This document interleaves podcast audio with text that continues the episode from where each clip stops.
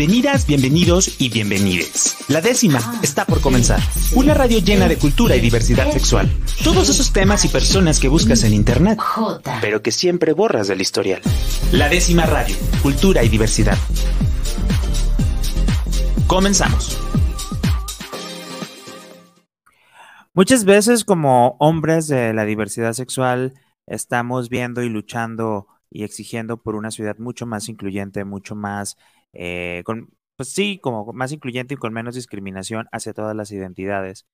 Y bueno, en, países o en ciudades como México, Guadalajara, Madrid, España, las ciudades como de, que tienen más avanzado en el tema de los derechos, pues bueno, siempre es esta constante lucha de, de ir visibilizando y generando las condiciones para vivir en libertad.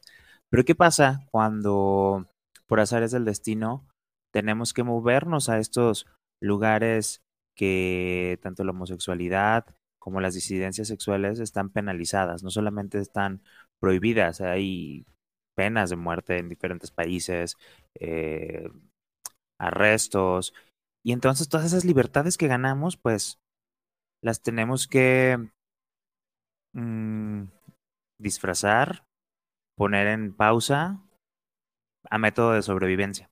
¿No? Estoy muy contento el día de hoy aquí que eh, pues me acompaña Fernando López Rodríguez y eh, toda esta introducción aquí en la décima radio es porque acaba de, escribió un libro que se llama Esto jamás podré contarlo, Supervivencias Queer en el Golfo Pérsico. Y me encantó en el contexto, porque aparte de eso, Fernando ya tiene mucho trabajo en temas de hablar de flamenco queer, eh, generar esta eh, visibilidad de la disidencia. Y por hacer del destino, Fernando, te toca irte a vivir a eh, Dubai. Abu Dhabi. Abu Dhabi, perdón. sí, que este es, la otra ciudad de, Emiratos, sí. O sea, de entrada, bienvenido aquí a la décima radio. Muchas gracias por estar el día de hoy aquí. Gracias a ti. Muy contento. Oye, de entrada, qué fuerte, ¿no? Como todo lo que has luchado mucho tiempo por visibilizar, de repente te topas con una sociedad donde, pues tú lo mencionas en tu, en tu, en tu prólogo, en tu introducción, ¿no? Este, tienes que, pues, actuar otra vida, actuar otros temas y generar, o no inventar tu vida, pero sí omitir grandes detalles, ¿no? ¿Cómo fue este primer encontronazo con esta realidad? Pues realmente el, aprendizaje fue muy progresivo y la toma de conciencia fue muy paulatina porque em, Emiratos Árabes es un país eh, muy desarrollado a nivel urbanístico, a nivel tecnológico. Hay muchas universidades occidentales que tienen allí sus sedes, como la New York University o la Sorbona.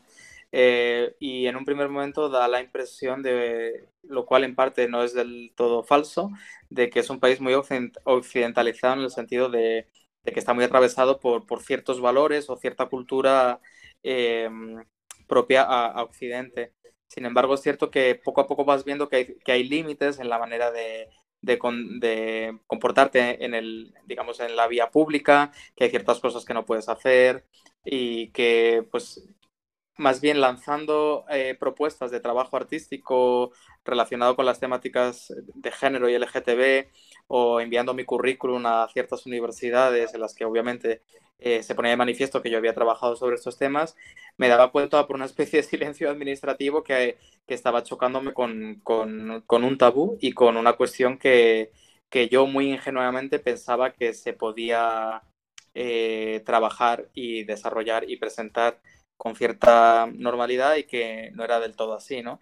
Entonces, digamos que no fue, no, no, fue y yo creo que no es para nadie algo extremadamente chocante porque, repito, que es, en apariencia es una sociedad muy avanzada y en algunos aspectos lo es, pero todo sucede de manera muy silenciosa y uno tiene que aprender los códigos para entender qué es lo que se puede hacer y qué es lo que no, qué es lo que se puede decir y qué es lo que no, ¿no? Oye, y en ese sentido, eh, en el contexto del libro, tú te fuiste acompañando a tu pareja por una cuestión laboral, ¿no? Es, Y estuviste ya dos años. Cuando, ¿qué, fue lo primero que pensaste cuando te da esta noticia? O sea, ¿te pusiste a investigar? ¿Ya tenías como algún este, referente sobre al menos el estilo de vida para eh, los hombres gays en, en, en Abu Dhabi? ¿O cómo fue este primer momento que me imagino que de ahí detona como esta necesidad de estar escribiendo esta especie de diario. Mm. Este, ¿Cómo fue ese proceso como para iniciar?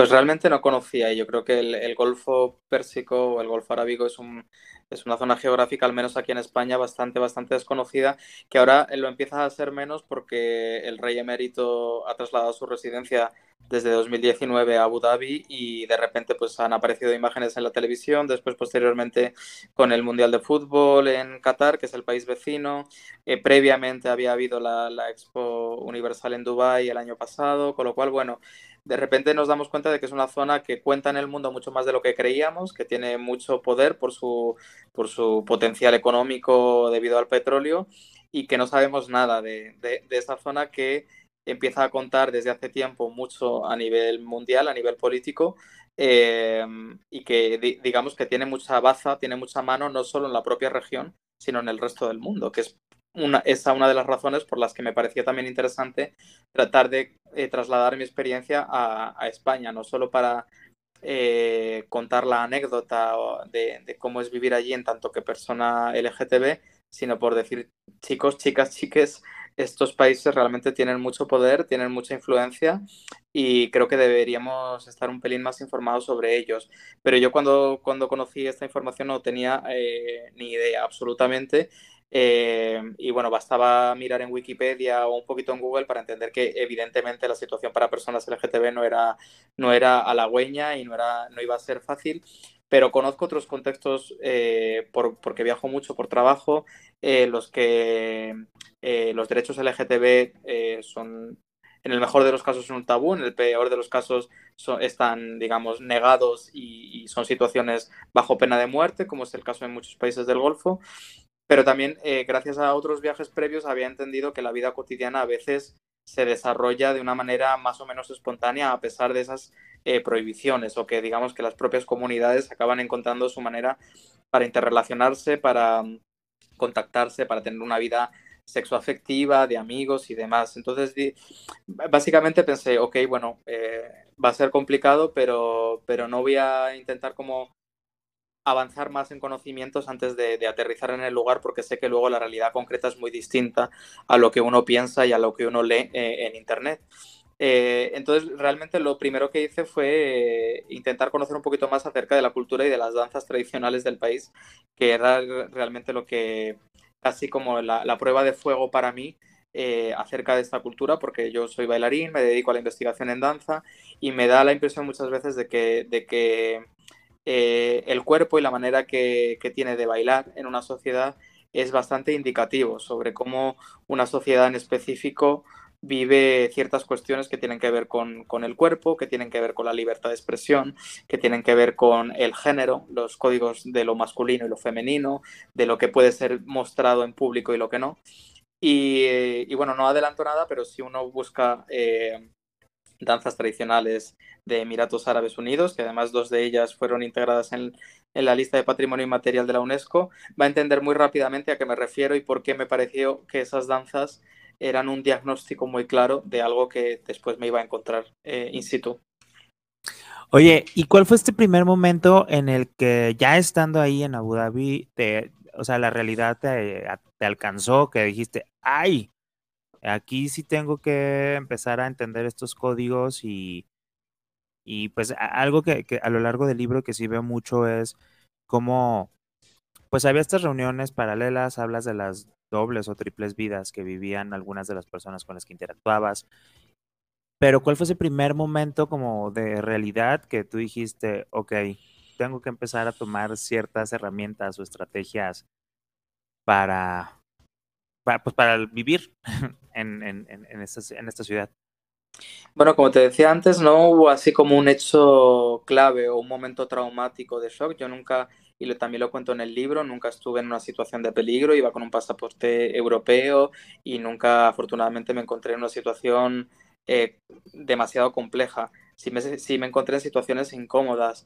Y digamos que el aprendizaje es como, como lo que se suele contar sobre la rana que se la introduce en un cazo de agua fría y se le va subiendo la temperatura, ¿no? Eh, hasta que acaba cocida sin darse cuenta. Pues aquí sucedía un poco lo mismo. Es decir, si la rana la lanzas a un cazo de agua que ya está hirviendo, la rana salta y se escapa. Eh, sin embargo, si la vas cociendo lentamente, ella ni se da cuenta. Y creo que en, este tipo de contextos sucede algo similar, que tú poco a poco vas modificando tu vestimenta para no ponerte, pues, eh, en según qué contextos, ciertas eh, prendas demasiado coloridas o con pantalones cortos. empiezas a, entender que no puedes hacer gestos de cariño a tu pareja, que de vez en cuando te tienen que presentar como el amigo o el compañero de trabajo y no como su pareja. Empiezas a, ya te digo, a, entender que después de mandar muchos currículos no te van a coger porque hay un componente muy, muy activista en tu currículum y por lo tanto empiezas a modificarlos o, empiezas como a deprimirte y a, pensar que, que, allí no vas a encontrar tu espacio, lo cual en parte es real. Y poco a poco te vas como eh, cociendo lentamente, lentamente, lentamente hasta que te das cuenta de que, de que te han cocido, de que te, has tenido que transformar eh, en tu manera de ser, en tu manera de trabajar, en tu manera de entender eh, la vida cotidiana y, que casi ni te has dado cuenta porque ha sido como una especie de suma y sigue de pequeños gestos que aparentemente no tienen importancia, pero que sumados los unos a los otros acaban radicalmente con quien tú eres, ¿no? Oye, qué, qué, qué fuerte esta parte de que cómo eh, la sociedad te va atrapando poco a poco y bueno, a manera de, supervivencia. Vamos a un corte aquí a la en la décima radio y regresando, ¿qué te parece si seguimos platicando sobre eh, esta responsabilidad tuya que hablas, que se me hace muy válida? Uno, que ahorita decimos mucho el tema de la homofobia internacional, internalizada, este, de que en el sentido, en el momento en el que hacemos cosas o nos pensamos en realizar cosas que una persona heterosexual ni siquiera se lo cuestiona a sí misma, eh, pues ahí a lo mejor traemos algo de un fuego internacionalizada.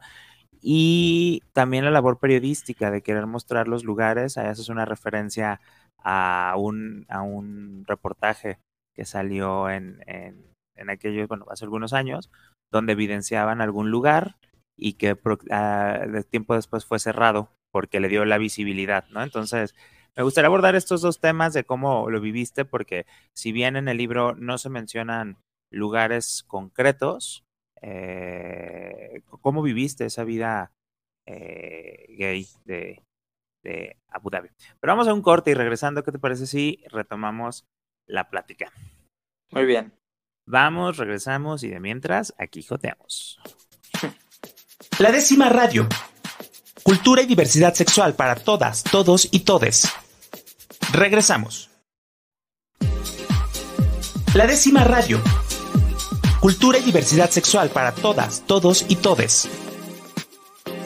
Continuamos. Estamos de regreso aquí en la décima radio en JB Jalisco Radio, la radio cultural del estado de Jalisco a través de 96.3 FM o a través de jaliscoradio.com en la radio pública del estado de Jalisco.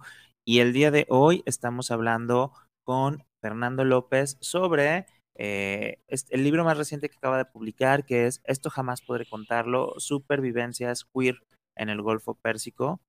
Y bueno, él como un pequeño contexto él es un hombre. Eh, ¿Cómo te identificas, Fernando? ¿Queer, gay? Sí, gay, está bien. Ok, bueno, eh, un, hombre gay que, que, vive en Madrid, que se dedica a la danza y al momento de, eh, de tener que emigrar a Abu Dhabi, pues bueno, se encontró con una, una, un contexto social muy diferente al que vivía y en el que se desarrollaba en Madrid. Algo que me impresionó mucho en la lectura es cuando hablas de que no podías poner en tu currículum la palabra danza, que tenías que decir que eras un actor pues, de performance o cosas así, porque, bueno, ahí se explica en el libro como por qué, pero la danza estaba asociada como este tema pues femenino, de homosexuales, eh, ¿Esto fue a partir de, de, las respuestas que te iban dando en los currículums o cómo llegaste a esa conclusión o cómo te diste cuenta de ese tema? Sí, eh, fue en parte por experiencia personal al darme cuenta de que, de que había un tema, un pequeño prejuicio hacia la palabra danza, los propios lugares en los que se desarrollaban estas eh, actividades, como un centro, un teatro, siempre utilizaba la palabra artes performativas, nunca utilizaba la palabra danza, incluso escuelas.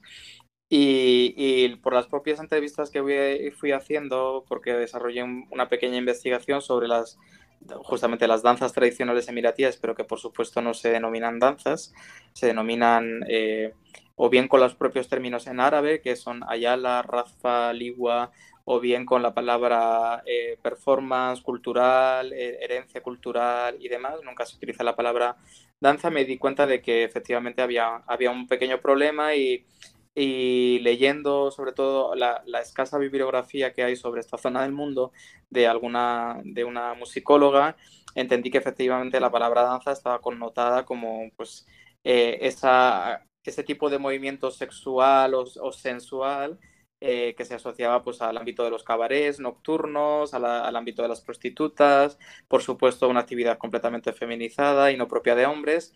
Y lo curioso era ver que esas, entre comillas, danzas tradicionales emiratíes eran ejecutadas eh, siempre eh, y de manera sistemática únicamente por hombres. Entonces era algo incompatible eh, lo uno con lo otro. Es decir, su propia herencia cultural no puede ser denominada danza porque la palabra danza designa algo peyorativo y normalmente asociado a la danza, pero sus danzas, que no se pueden llamar así, son ejecutadas por hombres.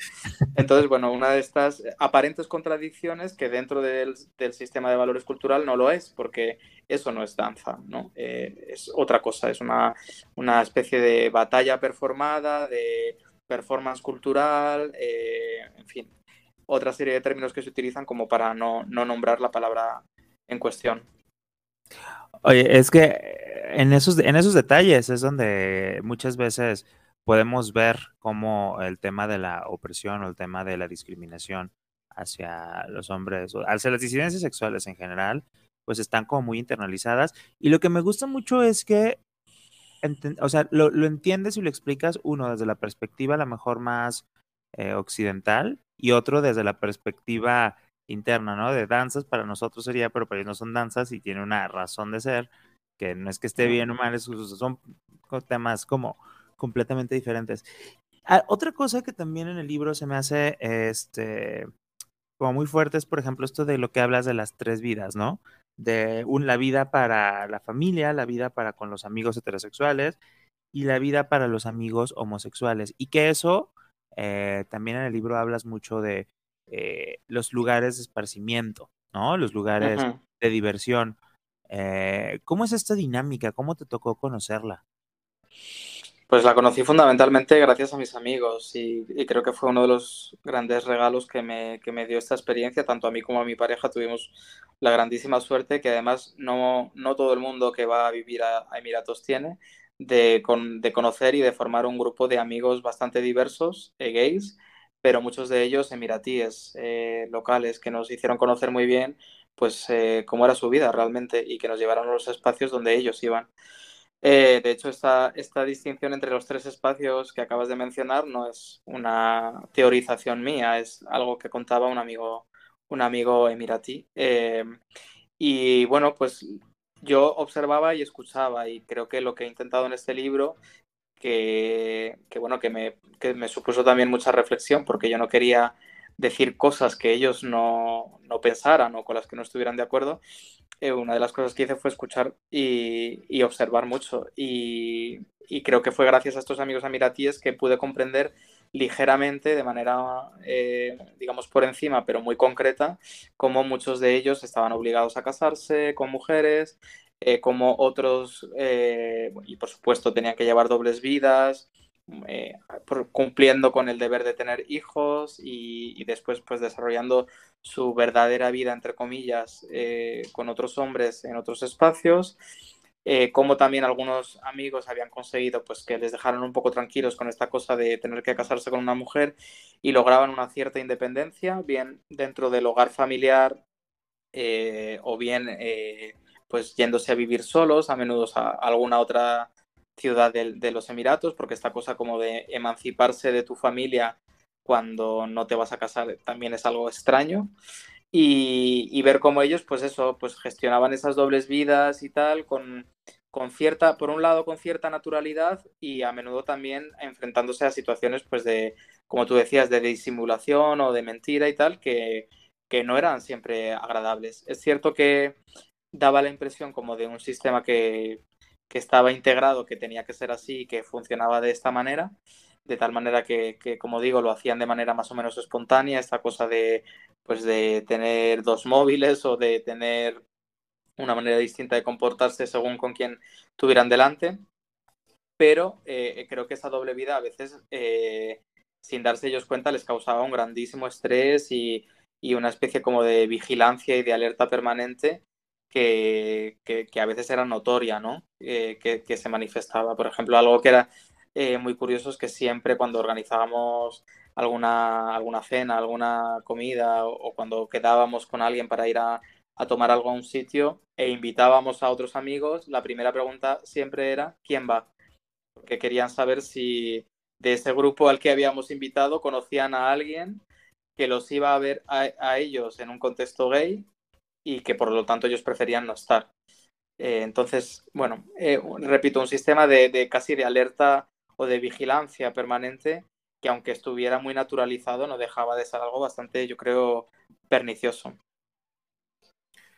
Oye, es que esto, y de aquí me encanta porque surge o, o hace, referencia a un concepto que no sé si lo acuñaste tú, no sé si ya existía, el de queer de que como bien lo mencionas, dices que el solo hecho de estar en un sitio determinado con un tipo específico de personas te sitúa de cara a ti mismo y a los demás al crear coordenadas irreversibles que ah. llamarías coordenadas, ¿no? Este, me imagino que tiene que ver mucho con estos lugares específicos en los cuales se podían reunir este, y en los cuales podías eh, pues mostrarte a lo mejor en un ambiente más público con otras personas sin el temor de ser señalado, en este caso las personas de, de, Emiratis.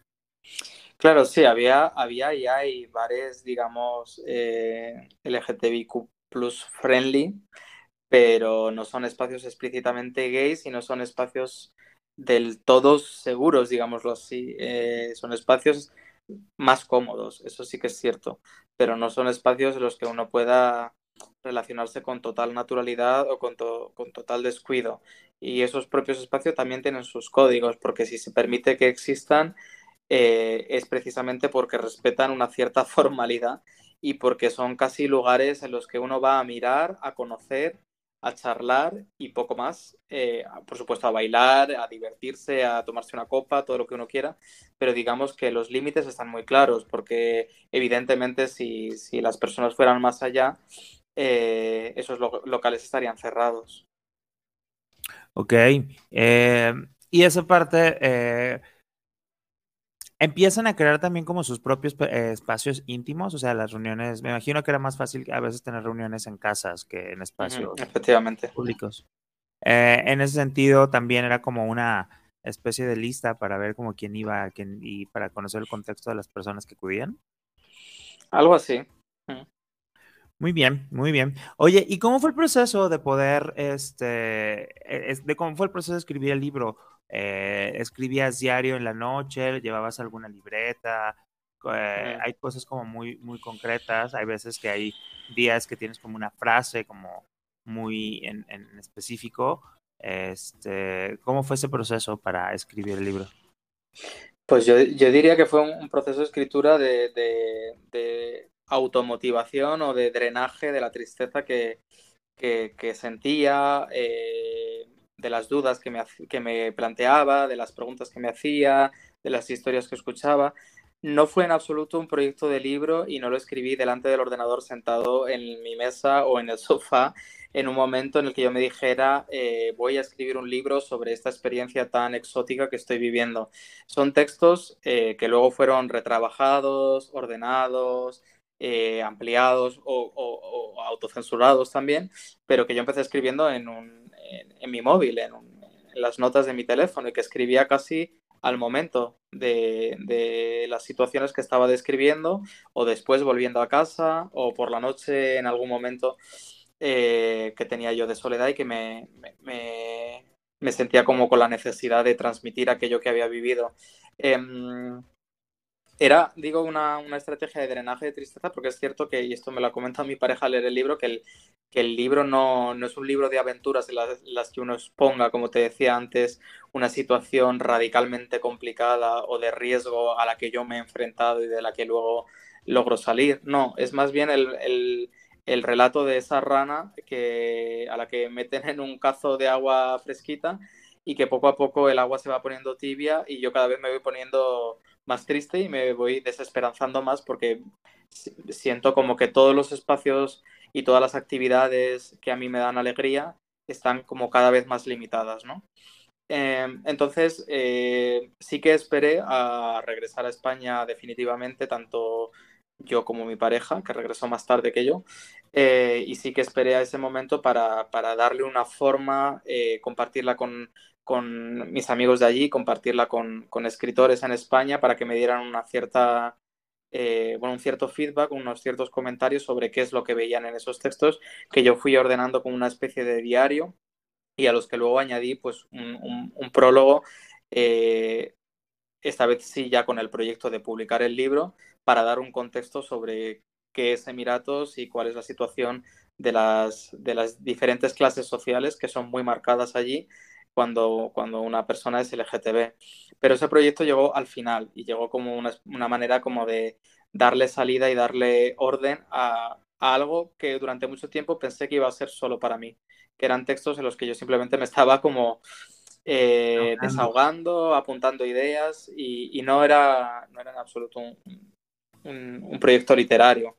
De hecho, lo que sí que escribí, digamos, con más em, orden y conciencia fue pues todo este proyecto de investigación sobre las danzas tradicionales emiratíes, que era lo que sí que ocupaba como un tiempo de mi trabajo más específico. Oye, pues qué interesante, de manera personal, sí. Eh, bueno, nada más una preguntita antes. ¿Qué era lo que te generaba la tristeza? O sea, ¿el contexto o el que tú tuvieras como que estarte restringiendo cada vez más, ¿no? O sea, como tú dices, te iba subiendo el, el, el, calorcito del agua, de la rana, pero eh, ¿era eso lo que te generaba la tristeza para tomar la decisión al final de, bueno, vamos a regresar a Madrid ya?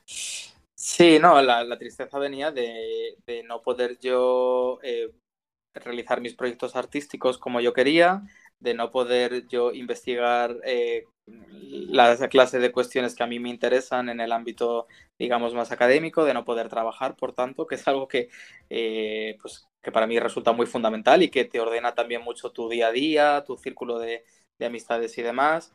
Me hacía sentir muy triste, bueno, por supuesto, esta desconexión con mi, con mi red de, personas eh, de amistades, de familia y demás, que eso es lógico en cualquier sitio, pero también desconexión o la sensación de estar desconectado del ámbito artístico y del ámbito laboral y del ámbito de activistas que a mí me nutre, ¿no?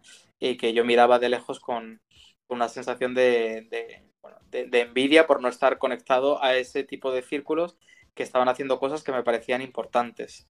Y luego, por supuesto, por otro lado, pues toda una, lo, que te decía, toda una serie de situaciones que desde fuera pues no son tan graves y objetivamente no lo son, en las que, bueno, pues eh, yo tenía que mentir sobre quién era cuando me presentaban a una persona, yo no podía decir que mi pareja era mi pareja, eh, etcétera, etcétera, etcétera. Entonces era un cúmulo de circunstancias que me hacían sentir como, pues, pues, eh, como una gallina en un garaje, como se suele decir, como alguien que dice, ostras, pues yo lo he intentado todo, pero este no es mi sitio. Yo he llamado a las puertas y se me abrieron algunas puertas, pero eh, con las condiciones de, hacer las cosas como ellos querían que las hiciera. Eh, entonces, eh, bueno, pues toda esa serie de, anécdotas o de circunstancias de vida era lo que hacían como que, que fuera bastante poco cómodo. Entiendo que para otro tipo de personas, que gay o no gay, que no tienen esa necesidad de expresión artística, que no sienten que salir a la calle llamando amigo a su pareja sea un problema y que consideran que poder tomarte una copa en un bar con otras personas gays ya es suficiente para considerar que el, que el sitio es digno de ser llamado un sitio cómodo, pues entiendo que para esas personas la, la vivencia ha sido muy distinta. Pero digamos que yo, yo ya me había alejado de ese tipo de, de, vida y había vivido en contextos en los que realmente pues hacía y creaba y trabajaba como me daba la gana. Entonces era complicado volver atrás, ¿no? Oye, que la verdad es que digo, se nota, se nota que es un libro muy personal, se nota, al menos me da esa inspiración. Más, bueno, para a mí como de una tristeza y también una nostalgia que a lo largo del libro te va acompañando de estos detalles, el narrar mucho del el, contexto, el sol, las calles, el polvo que abunda en, la ciudad. Creo que esa parte es muy, es muy bella, pero pues sí denota mucho este tema de tristeza y de nostalgia de, de, tu paso por vivir yo también he de decir una cosa por, por, por eh, defender, porque no fue, por supuesto que hubo, ya, ya, lo he comentado antes, hubo momentos muy buenos y, y creo que fue un, un, regalo el descubrimiento en sí de la, de la, región, del país, de la ciudad y por supuesto el contacto con, con muchos amigos a los que sigo vinculado. Entonces, es cierto que también viví momentos felices, también viví momentos alegres y es cierto que como este libro lo escribí como un desahogo, en los momentos, en los momentos felices no solía escribir. Hay algunos, aparecen postales, casi eh, descripciones como a veces muy, muy, muy poéticas de, de, espacios, de lugares, de, de playas, de, de, momentos muy mágicos que viví allí también, pero por lo general eh, era, era cuando estaba triste o cuando estaba enfadado o cuando estaba choqueado que, decidía escribir. Cuando estaba feliz estaba viviendo y no necesitaba, no necesitaba escribirlo. Pues se nota, pero aparte eso que mencionas, tiene, e, es una prosa muy poética, este, que se fija en los detalles, que te, al menos me hace como entender un poco el contexto de las ciudades, los lugares, etcétera, etcétera. Y creo que es muy bello y las personas que lo puedan leer van a, empatizar en esta parte. Y digo, creo que sí se nota mucho que era como esta especie de desahogo, pero un desahogo muy, muy, muy bello que pues a fin de cuentas puedes compartir con nosotros. Vamos a un corte aquí en la décima radio y eh, regresando me gustaría abordar un poquito más sobre tu faceta como bailarín o bailador, bailador, que es como... Eh, me, soy no binario entre bailarín y bailador. Bailar. Perfecto. Este, bueno, y me gustaría como que nos hablaras un poquito de tu trayectoria y cómo fue que empezaste a, generar este espacio, e, espacios artísticos con la danza tradicional y las expresiones eh, de la disidencia sexual, sobre todo en Madrid y bueno, ya después como por, por varias partes del mundo. Vamos a un corte aquí en la décima radio y regresamos con Fernando López Rodríguez, que es el autor del libro Esto jamás podré contarlo, supervivencias queer en el mundo, en el Golfo Pérsico. Vamos, regresamos y de mientras, aquí joteamos. La décima radio. Cultura y diversidad sexual para todas, todos y todes. Regresamos. La décima radio Cultura y diversidad sexual para todas, todos y todes. Continuamos. Estamos de regreso aquí en la décima radio y bueno, el día de hoy estamos platicando con Fernando López Rodríguez que eh, yo lo conocía o lo empecé a ubicar hace varios años por su trabajo, por presentar espectáculos de danza flamenca, eh, pero interpretada por dos hombres, interpretada, este, bailada, pues más como expresando esta parte queer de, que también tiene la danza y tiene otros dos libros donde habla precisamente de la historia queer del flamenco y de Puertas para Adentro, que son más como investigaciones, más con un tono más académico, si no, si no me, me equivoco, Fernando. Y bueno, recientemente acaba de publicar en el 2022, esto jamás podré contarlo, que es el libro que el día de hoy eh, estuvimos platicando los bloques pasados de dos años que él estuvo viviendo en eh, Abu Dhabi y habla de cómo sobrevivir, la sobrevivencia queer en el Golfo Pérsico. Si usted quiere escuchar, eh, acaba de sintonizarnos, si quiere escucharlo, en Spotify está el, link para que usted pueda escuchar los dos bloques pasados. Pero me gustaría que en este último bloque, Fernando, me platiques un poco de cómo iniciaste, o sea, cómo me imagino que te iniciaste en el flamenco eh, como en la, en, la, formación tradicional y hubo un momento en el que dijiste, bueno, quiero expresar esta otra parte del flamenco. Eh, ¿Cómo iniciaste en esta parte? Pues sí, empecé a bailar eh, con 11 años aquí en Madrid y posteriormente con, con un maestro de Sevilla. mi hermana mayor también bailaba y bueno, realmente fue como un cambio de paradigma porque la danza ya de por sí para mí fue una, una gran salida del armario. Eh, no era habitual que los niños quisieran bailar y menos desde tan pequeños en un barrio al menos como el mío, que era un barrio obrero de, de Madrid y eso ya fue una, una experiencia bastante fuerte porque expresar el deseo de bailar era también una manera de, ir en contra de todo lo que los niños deseaban en mi, en mi, alrededor. Y por lo tanto, al principio sí que los primeros años la danza era como, como para mí una especie de parnaso, como un paraíso con el que había soñado durante muchos años viendo bailar a mi hermana y que me había costado mucho eh, proponer como el espacio que yo quería habitar.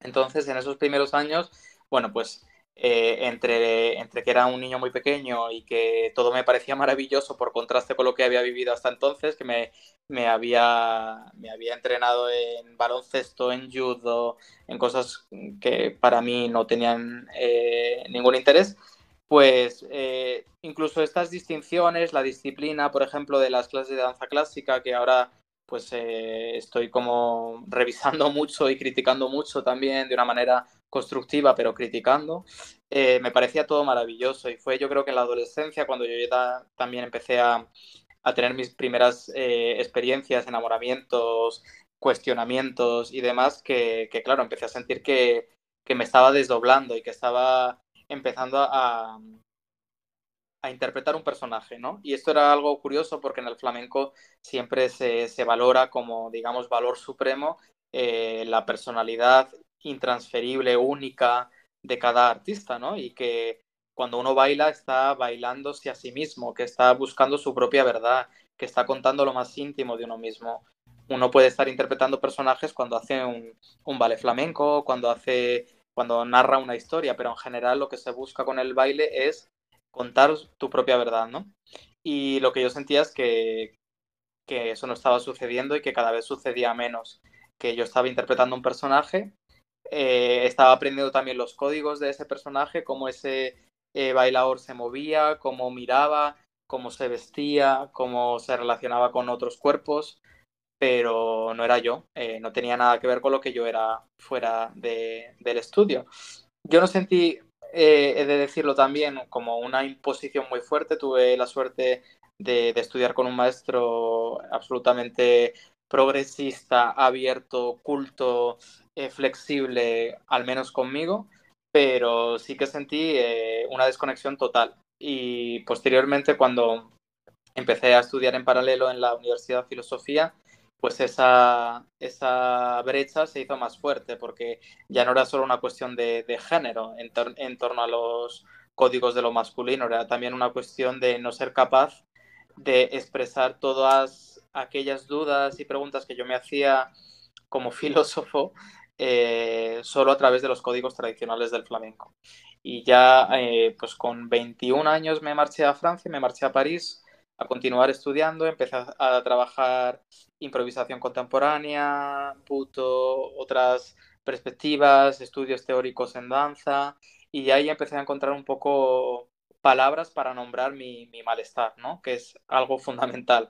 Eh, ser capaz de nombrar qué es lo que a mí me incomodaba y por qué había una parte de mí que no estaba satisfecha, que se aburría con lo que hacía cuando bailaba flamenco. Y el solo darle palabras ya fue como para mí un gran paso. Entonces, a partir de ese momento también me dieron una beca para estudiar danza contemporánea en Viena, en el Festival de Impulse Dance que se realiza allí en verano.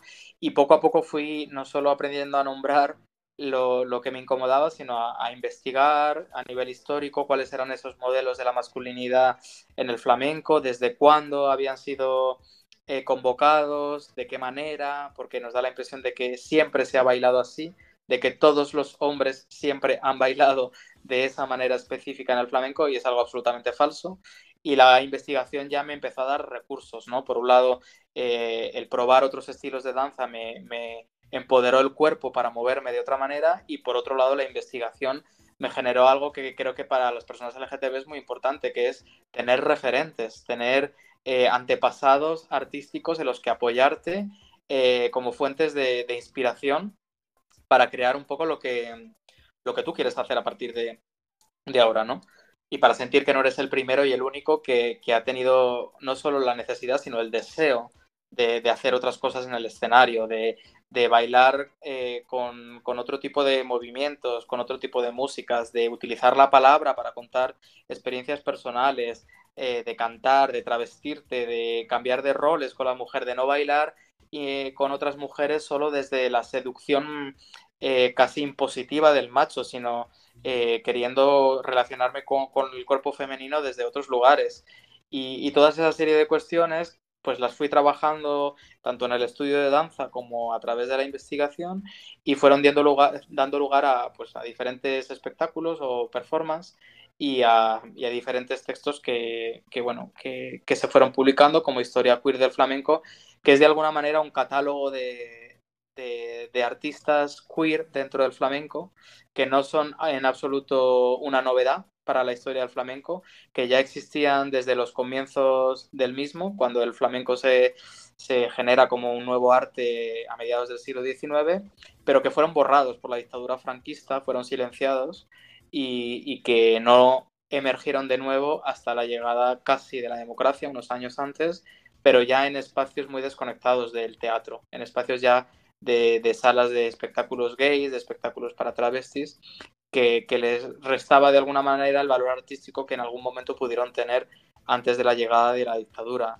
Entonces todo este trabajo de búsqueda de referentes y de experimentación con mi cuerpo fue lo que, lo que me hicieron entender que en el flamenco había otras maneras de hacer las cosas, que por supuesto eh, la puerta estaba abierta a la experimentación con otros estilos porque ya los artistas lo habían, lo habían hecho antes de que de que se considerara que el flamenco tenía que ser una especie de puertas sin perdón, una especie de, de, hogar sin puertas ni ventanas y que cuanto menos contacto uno tuviera con, con, artistas diferentes, mejor, porque así era más puro, más ortodoxo, ¿no? más fiel a la pureza.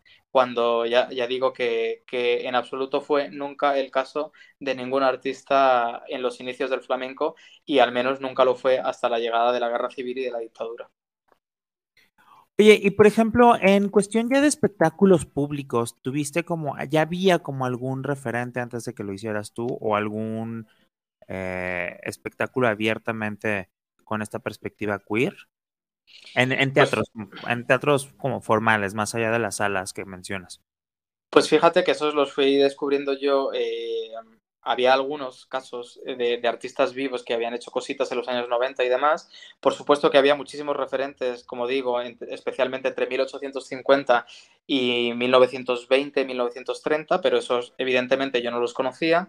Eh, los fui conociendo gracias a la investigación y lo que sucedió fue que a partir de, la crisis económica de 2008 eh, hubo una especie como de boom eh, no es exactamente la palabra, pero una especie como de preocupación común en la sociedad por las cuestiones de género y LGTB y muchos artistas a la vez eh, empezamos a hacer cosas relacionadas con este tema.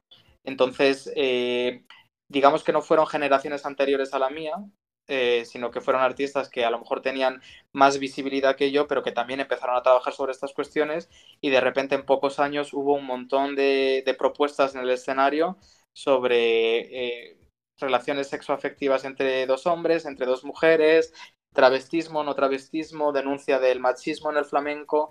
Eh, a partir especialmente del año 2010, 2013, empieza a haber como muchas propuestas y, entonces yo empecé a estar como muy atento a, viendo lo que hacían las compañeras y los compañeros para entender que, que, esto no era solo una cosa mía, que era a la vez un tema muy personal y a la vez un tema tremendamente universal o al menos transversal, ¿no? Que tocaba a personas que habían vivido cosas diferentes a, las que yo había vivido, pero que conectaban con puntos en común porque estábamos todos señalándose en la misma dirección, que tenía que ver con, con esas consecuencias del heteropatriarcado en, en nuestras vidas y también en el arte.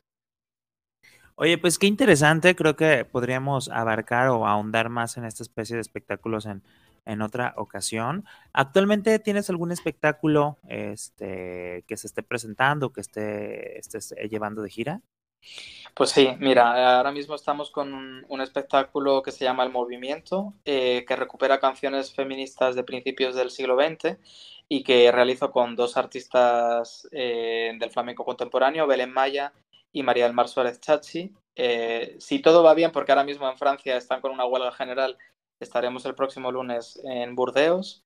Y además de este trío, que es el, movimiento eh, con estas dos artistas, estoy moviendo un solo que se llama No Más Versiones, una versión queer de un ballet español que se titulaba El Amor Brujo, y esa es una propuesta a la que estoy yo solo en escena. eh, esas son las propuestas como que ahora estoy como circulando en teatros y demás y estoy también como inmerso en una nueva creación sobre la, la violencia de género en la ópera Carmen, que, que, es ultra conocida yo creo en todos los rincones del planeta y que tradicionalmente se ha entendido como una ópera, como un ballet, como una novela en la que se exponía un, un prototipo de mujer liberada cuando realmente esa mujer tan liberada al final es castigada con el asesinato al final de la obra. Spoiler. Entonces, es lo que te iba a decir. Eh, entonces, en esta propuesta que se titula Salvar a Carmen, nos planteamos qué hacer con esas obras eh, artísticas que reproducen los códigos de la violencia y en particular en, la ópera Carmen. Y lo realizo con dos artistas con los que me acabo de reunir además eh, del flamenco contemporáneo también, que residen en Barcelona. Wow. Oye, ¿y ya les ha tocado venir a México? Pues fíjate que estuve, la única vez que he estado por trabajo fue en la Feria Internacional del Libro de Guadalajara ah. en, el año, en el año 2017, presentando uno de mis anteriores libros, pero coincidió que Madrid era ciudad invitada, teníamos un pabellón propio y bueno, pues como suelo hacer, eh, en vez de hacer una charla sobre mi libro o una conferencia, hice una performance de... Eh, en el espacio que teníamos, que además era espectacular. Así que esa ha sido la única vez que he ido a México y espero volver muy pronto porque me quedé con ganas de más. Oye, pues este año el invitado especial de la Feria Internacional es la Unión Europea. Entonces... Y, creo que en el 24 es España, de nuevo, como ¿Ah, país invitado. O sea que estaré atento, sí. Sí, sí, sí, porque por aquí podemos a, ver qué se puede hacer para paralelo a estas visitas que se haga alguna presentación de tus espectáculos. Oye, Fernando, pues muchísimas gracias. Este, creo que creo que en alguna otra ocasión te buscaré para ahondar en, ya más en el tema del flamenco queer. Digo, igual me aviento alguno de tus libros, pero creo que esta parte de la expresión a través de la danza, del flamenco y cómo puede ser una herramienta de visibilización y de denuncia social es maravilloso. Entonces, muchísimas gracias por estar el día de hoy aquí en la décima radio.